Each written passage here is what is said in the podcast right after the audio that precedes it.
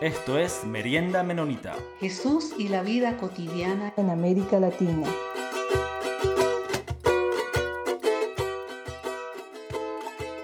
Bienvenidos todos y todas a nuestro programa Merienda Menonita. Yo soy Alice Lozano de Colombia y en este momento estoy con mi compañera de equipo Alexandra.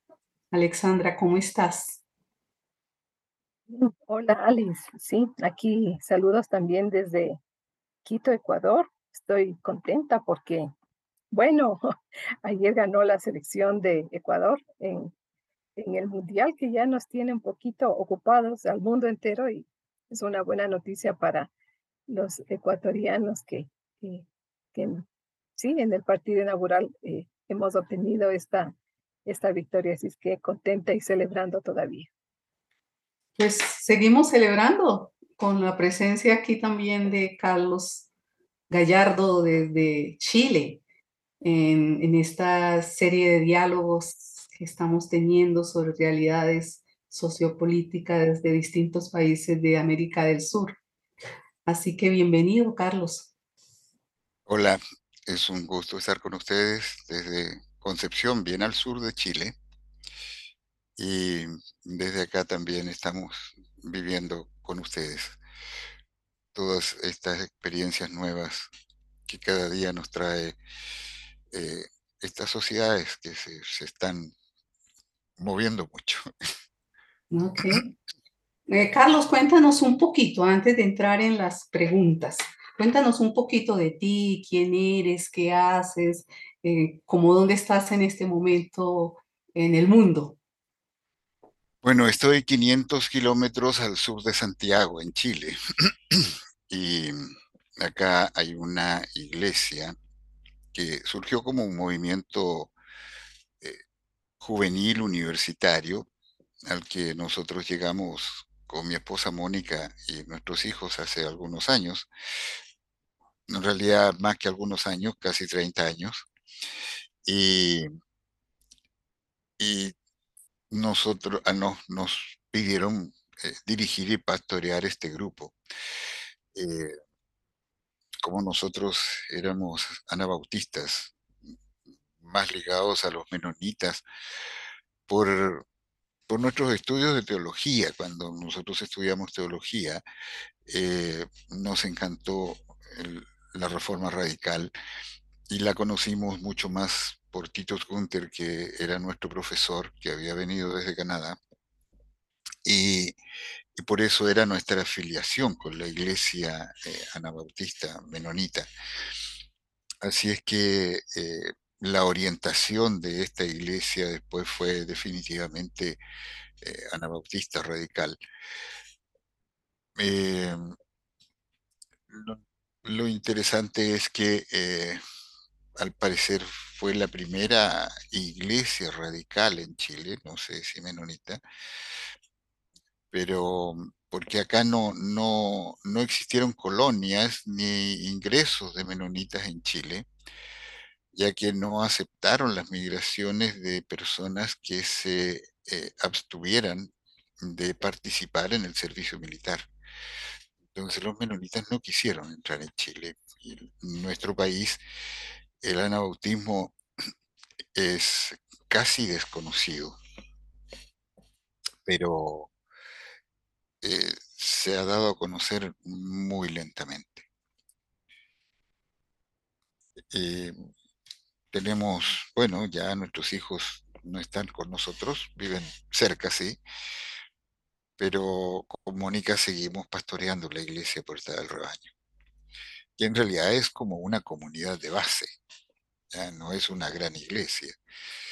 Eh, nosotros, o yo he participado con, muchas organizaciones protestantes, e incluso fui capellán de la Intendencia Regional por años. Eh, hay iglesias bautistas que son anabautistas que, con las que también hemos convivido y yo he pastoreado una que les dije que les iba a colaborar por tres años, llevo más de 20. Y, en el fondo pastoreamos estas dos iglesias. Una que es la puerta del rebaño, que es definitivamente una declaración Anabautista Radical, y eh, la Iglesia Bautista, que eh, sí hemos tratado de, guiar lo mejor posible. Yo no soy pastor bautista, eh, pero la iglesia me ha pedido siempre que continúe guiándoles.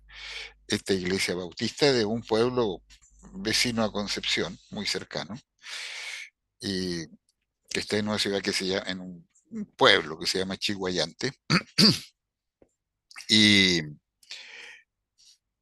y ellos eh, me han pedido que sea su pastor, aunque no, yo no integre a los pastores bautistas, que alguna vez me han pedido, pero eh, yo me siento menonita.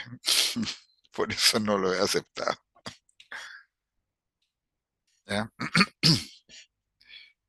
Esa es eh, nuestra realidad actual. Gracias, Carlos, por contarnos y dejarnos saber un poquito de, lo que haces, de lo que eres también. Y sabes que em, hemos estado por varios programas eh, tratando de reflexionar y de conversar sobre estos temas políticos, económicos, sociales que atraviesan eh, eh, América Latina, considerando que la iglesia está en el mundo y que tenemos siempre algo que decir y que saber. Y pensando también que desde nuestra fe podemos tener como, como, como respuestas o preguntas o apoyos eh, a estos procesos que se vienen dando en toda América Latina. Y quería decirte en este sentido, mm, ¿cómo ves? ¿Cómo ves esta situación eh, sí, social, económica, política que estamos atravesando en América Latina? Eh, probablemente están mm, resurgiendo las llamadas izquierdas también, pero también estamos viviendo en un contexto de, violencia, de empobrecimiento, que lamentablemente nos está atravesando a todos los países. Entonces, ¿cómo, cómo, ¿cuál sería un análisis, un primer análisis que tú puedes hacer de un contexto eh, que como, como Latinoamérica estamos viviendo? Bueno, creo que el, el problema es más allá que Latinoamérica, yo creo que es un proceso más bien global que inevitablemente se ha ido polarizando, polarizando por causas principalmente eh, políticas y económicas. Y según mi análisis, eh, precisamente es llegar a un punto de anticristianismo en el mundo desde lo político y desde lo ideológico. Porque eh, desde que el mercado o la economía de mercado en el mundo se, globaliza y se apodera eh, de todas las opciones sociopolíticas, quedando muy pocas fuera, eh, que inevitablemente después también son, son, incluidas. Por ejemplo, si pensamos en uno de los más grandes, China, que se declara un país eh, socialista o comunista, sin embargo, es parte del mismo mercado del mundo. Y es una mentalidad desde lo humano que promueve el individualismo, y promueve la competencia como medio de sustento. Eh, yo creo que el gran error allí es que nos olvidamos que el ser humano es un ser gregario y que nos necesitamos unos a otros. Y que lo que Jesús más nos dice, y el único mandamiento que dice que nos deja, es que nos amemos unos a los otros por sobre todo. Cuando eh, promovemos el distanciamiento y, la competencia entre seres humanos eh, y entre naciones y entre eh, empresas con el, con el crecimiento sostenido de unos y empobrecimiento constante de otros, inevitablemente íbamos a llegar a un momento de quiebre. Porque en el mundo, el ser humano no está hecho para eso primero, el ser humano está hecho por Dios para que como un animal gregario, en que nos necesitamos mutuamente y, y en el apoyo mutuo podemos lograr desarrollo y crecimiento. Pero en el, en el constante querer superar al otro, no superarnos como sociedad, sino superar al otro, eh, nos vamos distanciando cada vez más de lo que para nosotros por lo menos es la intención de Dios al crearnos, como lo que somos. Eh, por eso creo que es un problema más global que solo latinoamericano. Eh, estamos viviendo un momento de crisis mundial, yo diría sin mucho temor, un momento eh, de, de caos global, en donde las causas que lo provocaron son precisamente el mismo sistema. La sobreexplotación de recursos. Los recursos han sido considerados capitales a usarse.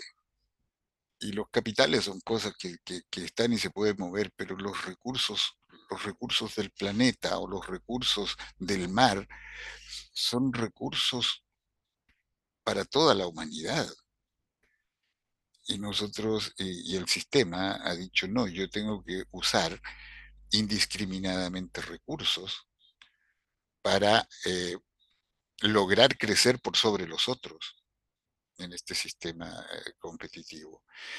Eso inevitablemente provoca acumulación en los que tienen más posibilidades y segregación en los otros.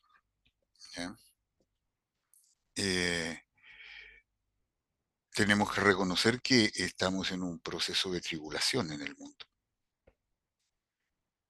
con hambrunas, con eh, problemas ecológicos muy serios, sequías en Chile, inundaciones en otros lados, eh, temporadas de huracanes en el Caribe y, en Oriente mucho más fuertes y y sin embargo, en la reciente reunión por el cambio climático, eh, se tomaron medidas que podríamos decir son de maquillaje y no serias para eh, pretender frenarlo. ¿Por qué? Porque el mercado necesita y sigue necesitando recursos ilimitados para producir bienes que, que no son eh, esenciales, pero que sostienen eh, los sistemas. Es por eso que esta, esta crisis, eh, que en América Latina la sentimos como violenta, es principalmente una violencia que tiene que ver no ya con, con, tensiones entre estados, ni, ni, ni tanto con guerrillas, sino más bien con grupos que que en este sistema se sienten excluidos y, toman, toman las armas o cualquier cosa para la droga y la mafia, para tomar lo que simplemente no tienen o lo que el mundo les ofrece y que no se accede a ello sin sin recursos económicos ilimitados. Creo que los grupos excluidos que el sistema dejó fuera eh, nunca creyeron que al ser tan numerosos podrían ser tan peligrosos. Como, no sé, en Centroamérica las maras, acá los grupos de narcotráfico que se han ido metiendo en Chile y para que vamos a decir más hacia, América Central. el gran problema que tenemos con la migración no es una migración eh, descontrolada solamente, sino que hay una migración de personas que vienen a trabajar y que podríamos perfectamente eh, eh, convivir. El problema es la violencia que traen algunos grupos, como, no sé, el tren de Aragua desde Uruguay, o sea, disculpe, desde Venezuela, el tren de Aragua desde Venezuela, que es un grupo de poder fáctico mafioso, que quiere contaminar hasta las instituciones nuestras. Es allí donde está esta gran crisis. Y por último, para terminar esta idea, creo que la crisis en nuestros países eh, es precisamente cuando las instituciones no logran responder y también se empiezan a contaminar. Cuando las instituciones de un Estado eh, se, pervierten, se pierde toda credibilidad, control y, centralismo de uso. El ejemplo más antiguo a lo mejor fue el tiempo de la violencia en Colombia. Y de allí partió, partió una experiencia que, ha costado mucho controlar. Pienso eso. Pues Carlos, gracias por, la, por esa mirada global y también algunos visos que nos pusiste pero sería interesante también oírte en este momento, dentro de esa mirada global, el papel que Chile está experimentando, viviendo en este momento en relación con este nuevo gobierno, con el presidente Boric. ¿Cuál es tu percepción o cómo ves este, este cambio de gobierno? Ah, ¿Qué implicaciones tiene? ¿Qué desafíos tiene el país? Como tal en este sentido con este nuevo gobierno frente a este panorama global que nos presentas? Sí, bueno, eh, a ver, el, el problema eh, chileno es que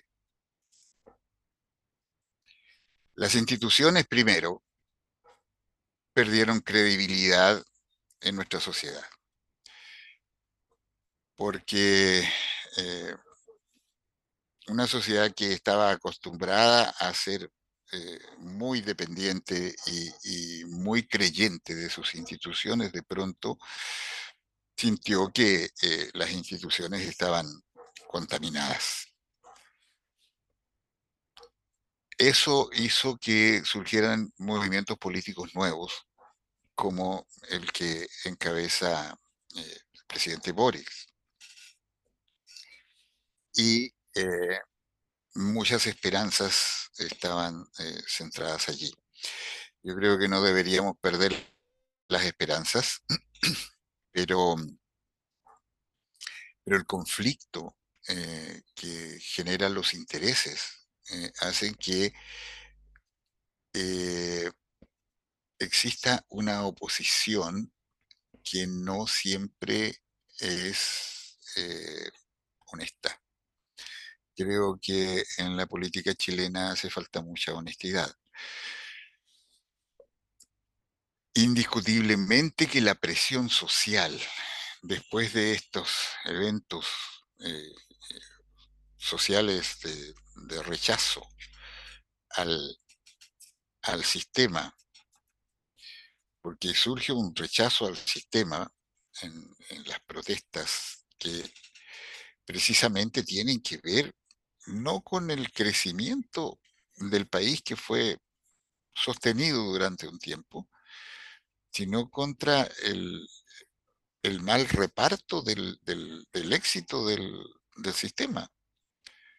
Porque el sistema eh, logró eh, aumentar los recursos per cápita y, las, las cifras macroeconómicas de nuestro país, pero eh, lamentablemente los grupos de excluidos que les dije antes seguían creciendo. cuando se hizo un negocio de la educación, de la salud, eh, fue, fue bastante duro para muchas personas. Muchas personas eh, lograron estudiar carreras en las universidades o en los institutos que, que con gran esfuerzo pagaron y se endeudaron por años y que estaban endeudados para gran parte de su vida, pero resulta que una vez egresados esas carreras eran ficticias, no servían, no servían para trabajar y producir y vivir. Y, esa fue una de las, de, las, de las grandes frustraciones de la juventud. Eh, es por eso que, surgen estos movimientos que son de gente joven y que empiezan a adquirir eh, respaldo. Tengo eh, la esperanza de que esta presión social que ha sido fuerte no logre ser eh, disgregada por los otros intereses políticos y económicos. La crisis o las crisis económicas que estamos viviendo no son solo nuestras, son, son mundiales, pero nos afectan localmente y eso es utilizado como un medio de, de desprestigio. Y los intereses individualistas políticos eh, siguen siendo eh, muy marcados. Chile tuvo un buen desarrollo después de la dictadura porque como la dictadura fue larga y dura, logró que se unieran los diferentes grupos políticos y llegaran a acuerdos. Eso es lo que está costando hoy que todos lleguen a acuerdo porque los intereses individuales siguen siendo muy fuertes y están por encima de los intereses del país y, de las personas. Todos quieren eh, exacerbar y salvar su postura. E incluyo en ello no solo los intereses políticos de derecha, sino que también los, los intereses políticos de, la extrema izquierda. Eh, se intentó hacer una, una constitución que fue rechazada después por el, por el país, por los electores. Y creo que porque, fue porque en esa constitución la gente confió en un grupo de, constituyentes mayoritarios, pero que, que, también quisieron poner por encima de, los intereses generales e intereses eh, muy privados. Eh, se dieron, como, como, decimos en Chile, algunos lujos, algunos lujos de, eh, izquierda, puede ser, pero más bien que de izquierda, de resabios de izquierda, que el pueblo eh, rechazó. Es difícil les, costó mucho llegar a un equilibrio. Felizmente seguimos eh, en el proceso. El proceso no murió con el rechazo, sino que todos estamos conscientes de que es necesario un nuevo comienzo. Y he allí nuestra esperanza. Creo que Chile es un país que siempre ha logrado, y eso gracias a Dios, no sé por qué tiene tanta misericordia a nuestro país, que, no lo merece, eh, siempre ha logrado eh, salir de alguna forma de grandes crisis en forma un poco más equilibrada. Eh, tenemos muchos problemas hoy de violencia y de delincuencia. No es una violencia generalmente política podríamos decir que la violencia política puede ser la Araucanía por los pueblos originarios, pero la verdad es que ahí, más que los pueblos originarios, son también grupos eh, mafiosos de, organizados que se han metido. Creo que eso lo podemos enfrentar como país, pero primero tenemos que ponernos de acuerdo. Y ese acuerdo es obligatorio. Para que esto ocurra, hay que dejar de lado los intereses privados.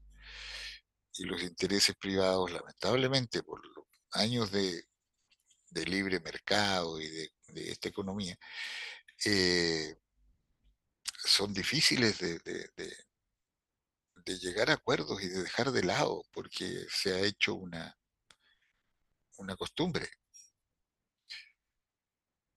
El país, eh, Chile se caracterizaba y, se, y se arrogaba ser un país muy hospitalario, muy solidario, muy eh, cobijador de los que estaban en debilidad. Y era verdad en una sociedad cuando yo era niño. Eh, la gente era, era unida. Pero cuando este sistema ingresó en la dictadura sin ninguna restricción, eh, las personas se distanciaron. Y, las tensiones eh, individuales fueron fuertes. Escuchaba mucha gente endeudada, con, muchas deudas, y sin embargo eh, se seguían endeudando para comprar un auto del último año porque el otro vecino tenía un auto del último año. A, esos extremos de absurdo llegamos. Entonces hay, que, hay que retomar una senda de, de unidad, porque sin unidad es imposible. Y creo que el Boris eh, eh, están tratando, y como es gente más joven, con una mentalidad más abierta, de retomar algunas sendas de ellas. Ojalá con una nueva constitución y con estas nuevas mentalidades lo logremos. Tengo la esperanza. Sí, sí, creo que todos queremos precisamente que los gobiernos puedan hacer su, su mejor papel pensando precisamente en que eso significaría y redundaría para el beneficio de, de los pueblos. Pensando en esto, Carlos, generalmente desde nuestros espacios de fe eh, nos, nos, sentimos como prevenidos o predispuestos con esta asociación eh, de palabras cuando decimos o de ideas cuando decimos política y religión, fe y política. Eh, claro, la historia creo que nos, nos ha dado varias lecciones y de las consecuencias de haber mezclado esto, ya que el poder decimos que corrompe. Em, y entonces como iglesias nos hemos sentido em, o hemos pensado que debemos alejarnos de un papel político. Sin embargo, eh, retomando la esencia de la palabra política, que no le queremos siempre asociar a estos apasionamientos partidistas, ¿no es cierto? Ni, ni estas ideologías exasperadas que a veces tenemos, sino más bien a que esta, la, política vuelva a significar esta dimensión pública de la vida humana. Entonces, em, quería preguntar por qué desde las iglesias em, generalmente los cristianos tenemos una, una anomia, una apatía estamos desinteresados en la vida política, en la vida económica de nuestros países y pensamos que, bueno, al ser este pueblo bendecido por Dios, no necesitamos inmiscuirnos en temas políticos y como digo, hemos, nos hemos convertido en apáticos, e indiferentes de esta situación. cuando me parece que desde el reino de Dios deberíamos ser llamados a tener una acción profundamente eh, comprometida con la vida política. ¿Qué podemos hacer para que como iglesias entendamos esta dimensión política del servicio, de, de, de la capacidad de servir de la vida humana y que tal vez saquemos un poquito la cabeza de nuestros escondites llamados iglesias y que tengamos como una incidencia mayor en la vida política de nuestros países. Bueno, creo que hay un problema eh, histórico. Eh, creo que Jesús fue profundamente político. Él, él tuvo una postura política como, como todos los profetas, en ese sentido fue un profeta eh, y que se dispuso a, enfrentar las consecuencias de ello. y por eso muere en la cruz. El, sacrificio que nosotros llamamos, con esta idea sacrificial muchas veces, eh, es un sacrificio por un compromiso con una verdad que él traía. Y, no, para mí no un sacrificio ritual, como muchas veces se trató de, de, emular para eh, precisamente extraerlo de, esa, de ese compromiso que Jesús tenía. Eh, la iglesia el problema de la iglesia en política es cuando se ha institucionalizado políticamente. Y en la institucionalización política, la iglesia pierde su centro, como ocurre después del imperio romano, cuando la iglesia es parte de los estados en la Edad Media. Y en la Edad Media la iglesia es parte de, un sistema de represión fáctico y de aprovechamiento que desprestigia mucho la acción política de la Iglesia en los estados.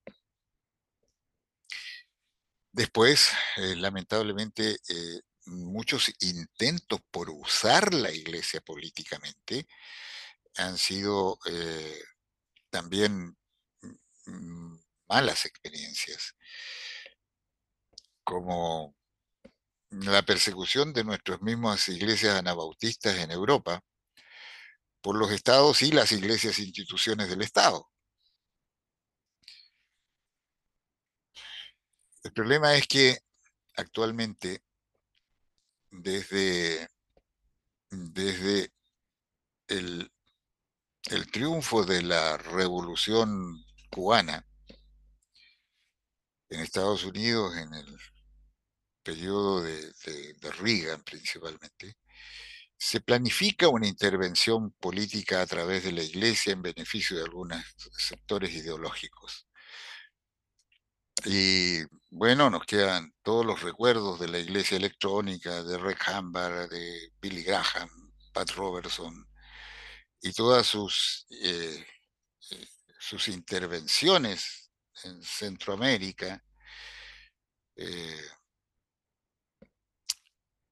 para, para frenar a través de, los movimientos religiosos y de sembrar en, los movimientos religiosos precisamente esta apatía política. Esto no ha sido, no ha sido eh, un, un florecimiento que surge desde dentro de la iglesia, lamentablemente fue planificado. Y la, la influencia en los movimientos neopentecostales eh, sudamericanos eh, fueron muy fuertes. Posteriormente, los frutos de esos movimientos han seguido siendo usados, porque ya desde que cayó el muro de Berlín desapareció la iglesia electrónica. Mágicamente, creo que ya no fue necesario, o, el Espíritu Santo sopló para otro lado, pero cayó el muro de Berlín y se terminó la iglesia electrónica. Ustedes seguramente lo habrán notado. Pero el, problema es que la siembra de aquello eh, todavía sigue siendo eh, parte de nuestra realidad. Y allí están las experiencias de la iglesia de Brasil, por ejemplo, los, evangélicos en Brasil y su apoyo a Bolsonaro. Eh, en Chile, grupos de extrema derecha y con muchas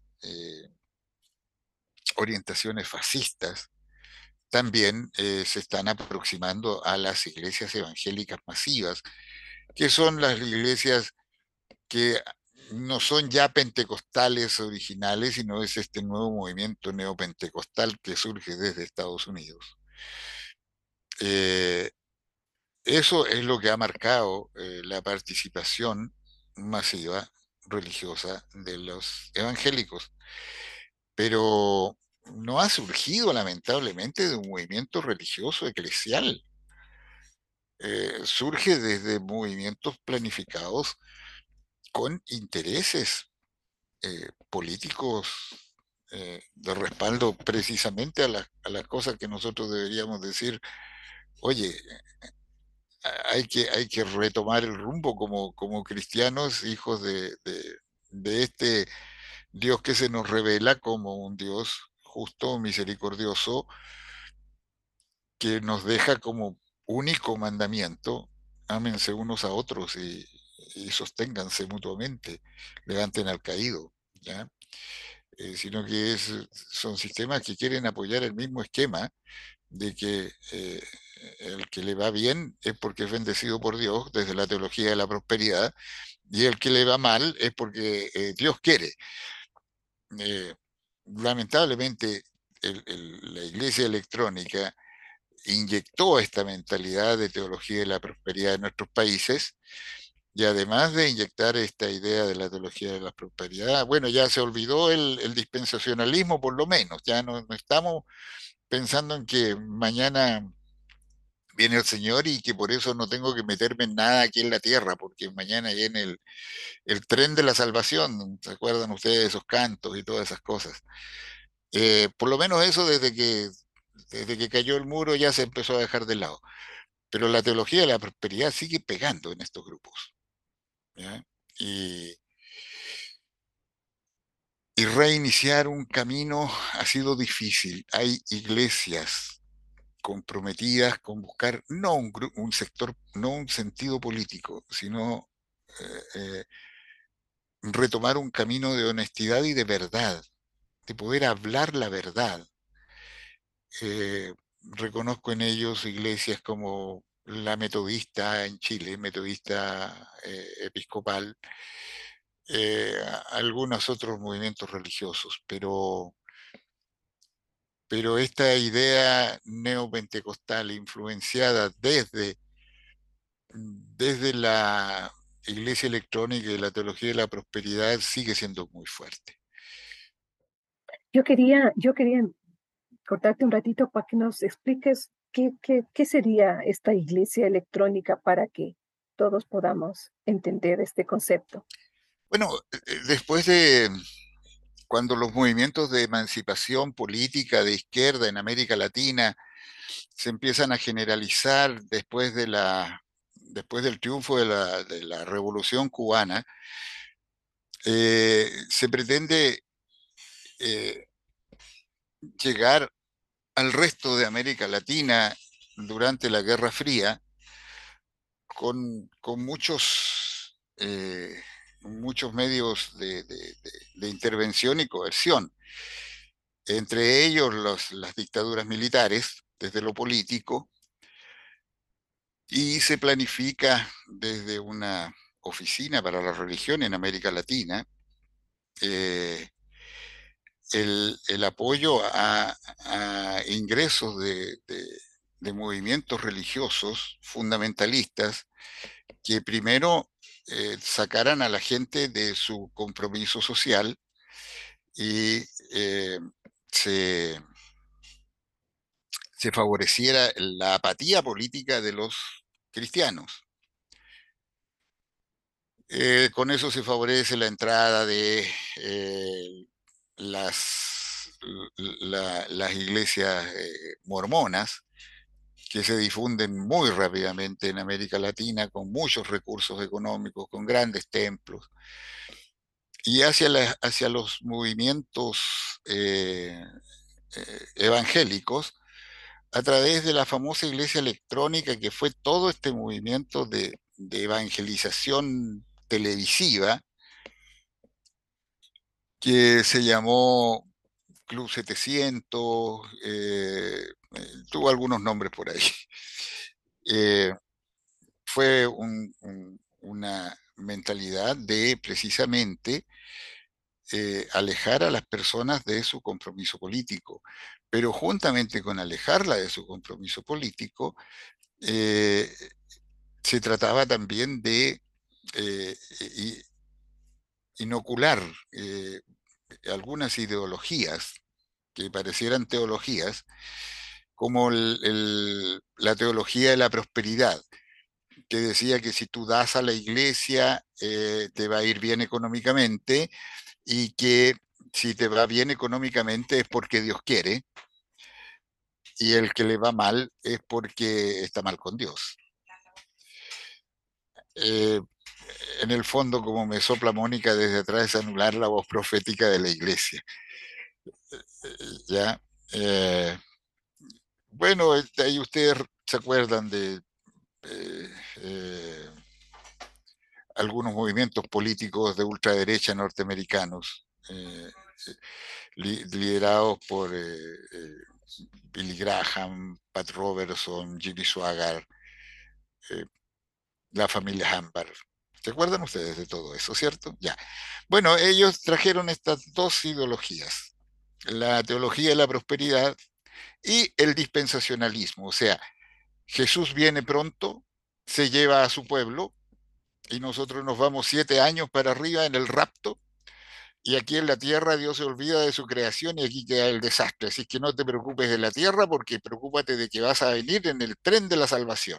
¿Se acuerdan de eso, no? Bueno, esa era la iglesia electrónica. Terminó mágicamente cuando cayó el muro de Berlín. Pero las ideologías de allí metidas todavía perduran en todo el movimiento neopentecostal que es muy masivo en América Latina. Y, naturalmente eso ha servido para que sean eh, movimientos, eh, por un lado, tradicionalistas, fundamentalistas y, y que han servido a estos nuevos movimientos políticos de ultraderecha también. Bueno, Carlos, ya para ir cerrando esta jornada contigo tan sabrosa, podemos, como me gustaría escucharte o podríamos escucharte un poquito, como una comunidad pequeña, como usted la planteó, como puerta del rebaño, una comunidad que se denomina anabautista radical, eh, sobrevive o, desafía un sistema tan amplio, tan avasallador, religioso.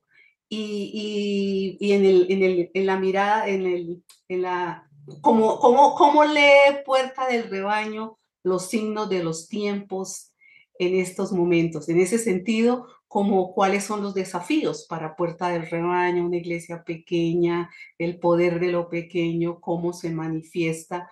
Em, entonces, sería, un, si nos puedes compartir unos dos, uno o dos desafíos que ustedes tienen eh, frente a esta frente a este gran monstruo mundial, pero también a veces regional, local, eh, y cómo, cómo desde la fe ustedes se sienten desafiados. Entonces, repito, ¿qué tal si nos compartes uno o dos desafíos de puerta del rebaño frente a este panorama? Bueno, eh, creo que la iglesia radical, o el radicalismo dentro de la iglesia, eh, es una es algo a ser rescatado por todos nosotros, por ustedes y nosotros. Eh, lamentablemente los movimientos eh, religiosos eh, anabautistas han estado también muy infiltrados por estos movimientos neopentecostales, que no es malo el neopentecostalismo desde un punto de fe, sino que las orientaciones de intereses que se le han puesto. retomar nuestra radicalidad, que significa no la no participación en, el, en, los movimientos políticos desde una perspectiva de ser usados. Pero nuestra voz profética no puede desaparecer. Y nuestra voz profética es nuestra participación política. Ahora, eh, si tuviéramos integración desde algún lado, eh, yo he participado acá, por ejemplo, por unos años participé como eh, capellán del, gobierno regional.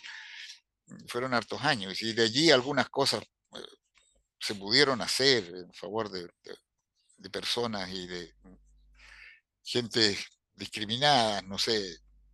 Conseguimos, por ejemplo, una casa que era un asilo de ancianos más o menos grande, para recibir a los que salían de la cárcel, delincuentes, que, se habían convertido y que, que cuando salían a la calle no tenían otro camino que redelinquir o, readaptarse. Eh, hicimos algunas cosas de ese tipo. Pero eh, creo que la voz profética de la iglesia, así puede ser una comunidad muy pequeña, eh, es indispensable en, este tiempo. No se puede perder la voz profética de la iglesia. No importa cuán masivo sea y, a cuántos llegas, no es tu preocupación. Creo que debe serlo y, somos hijos de Dios. Él sabrá cómo llevarlo, pero nuestra voz debe permanecer. Debe permanecer en esta radicalidad de que eh, la iglesia es una iglesia comprometida con la paz y la justicia, independientemente de quienes estén arriba. Eh, nuestra crítica no debe ser una crítica destructiva, pero sí debe ser una crítica de denuncia. Y una comunidad pequeña eh, da ese sentido de pertenencia y de comunidad, de familia que en este tiempo en una sociedad en donde todos compiten, eh, es indispensable para aquellos que necesitan o que llegan y que necesitan llenar ese espacio en su, interior. Ser eh, un espacio de, unidad y de amor principalmente. dentro de las iglesias grandes hay muchas tensiones de mucho tipo. Y es necesario superarlo. Creo que rescatar la comunidad de base, rescatar la comunidad eh, anabautista, eh, debería ser una misión de muchos de nosotros. Ustedes que son anabautistas, no sé, pertenecerán a iglesias grandes, chicas, pequeñas, medianas, no sé, pero deben haber líderes con, con claridad de amor y, la radicalidad en nuestro juicio. Porque eh, las iglesias lamentablemente se han institucionalizado y las institucionalizaciones terminan favoreciendo eh, estructuras eh, de gobierno piramidales. Y esas estructuras de gobierno piramidales alejan el, sentido, el, primer sentido nuestro que es el cristianismo, nuestra unidad, nuestras ganas de, sostenernos y no juzgarnos, sino levantarnos mutuamente. aquello, eh, las discriminaciones que la iglesia y que todo este movimiento, neomovimiento ha favorecido, como las discriminaciones y les buscan eh, respaldo bíblico, discriminaciones raciales, discriminaciones sexuales, discriminaciones eh, de género, etcétera, etcétera, deberían ser una de las banderas de lucha nuestras actuales, porque a lo mejor la sociedad va mucho más rápido que nosotros en, sacar muchas de esas discriminaciones, pero es una responsabilidad nuestra eh, dar esos espacios de acogida y, de amor verdadero. Eh, creo que, creo que eh, hay dos, en el fondo tú me dices, dos misiones. Una, mantener nuestra voz profética, mantener el, sentido de comunidad de base desde esa voz profética, porque la macroiglesia lamentablemente termina siendo institucionalizada. Y lo otro es ser ese espacio necesario de, aceptación, ese espacio necesario de no discriminación, de recibir a los excluidos, no solo los excluidos por, los sistemas económicos, por los sistemas de exclusiones raciales, que en muchos lugares ha costado llevar adelante, de Estados Unidos siguen existiendo las iglesias de blanco y de negro. Eh, aquí en Chile todavía existen las iglesias eh, que a cierta hora hacen culto en inglés y a cierta hora culto en español. Las iglesias menonitas hacen algunos cultos en alemán y después en español, cuando todos hablan español.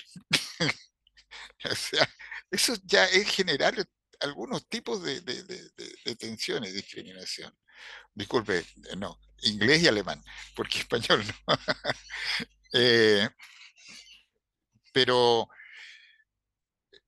partir por, por terminar con las discriminaciones. Y después las discriminaciones de moda, que son cuando los grupos eh, de, orientaciones sexuales diversas eh, y que han sido siempre marginados, ocultos y aplastados, eh, quieren abrirse espacio y las iglesias se, niegan a aceptar esas, esas, esas aperturas. Y es más, se transforman en perseguidores. Eh, mire, si nos ponemos a pensar, hay muchos grupos de excluidos, hasta por, por educación, intelectualidad, en fin. Y nosotros deberíamos ser los primeros en aportar para terminar con aquello. Así es que les repito en síntesis, nuestra voz profética y nuestra apertura de amor hacia los necesitados de amor. Muchas gracias, Carlos. Nos quedamos con, con, estas, con estos desafíos em, que parecerían pequeños, pero que definitivamente van a interpelar eh, el fundamento de nuestra fe y de nuestra identidad. Así es que agradecemos por haber compartido con nosotras esta merienda. Eh, sí, animamos a que estos temas eh, sí nos provoquen reflexiones, conversaciones al interior de nuestras comunidades, quizás preguntas. como merienda estamos siempre eh, queriendo escuchar lo que ustedes piensan de los temas que estamos compartiendo. Eh, es una merienda en donde todas las opiniones son bienvenidas y pueden ser eh, dialogadas y reflexionadas, así es que esperamos también sus comentarios. Y terminamos entonces, Alice. Bueno, agradecemos también a todos nuestros queridos y amables oyentes que están ahí generalmente con Merienda Menonita Agradecemos también a la Red Menonita de Misión y a la revista Anabaptist World por hacer posible este espacio. Muchas gracias a todos y a todas. Me despido, me quiero despedir, decirle chao y, muchas gracias por considerarnos en un lugar tan lejano. Y como último antecedente les digo, tenemos una una declaración de principios, y uno de nuestros principios es la absoluta igualdad del hombre y la mujer en la iglesia. Que Dios les bendiga.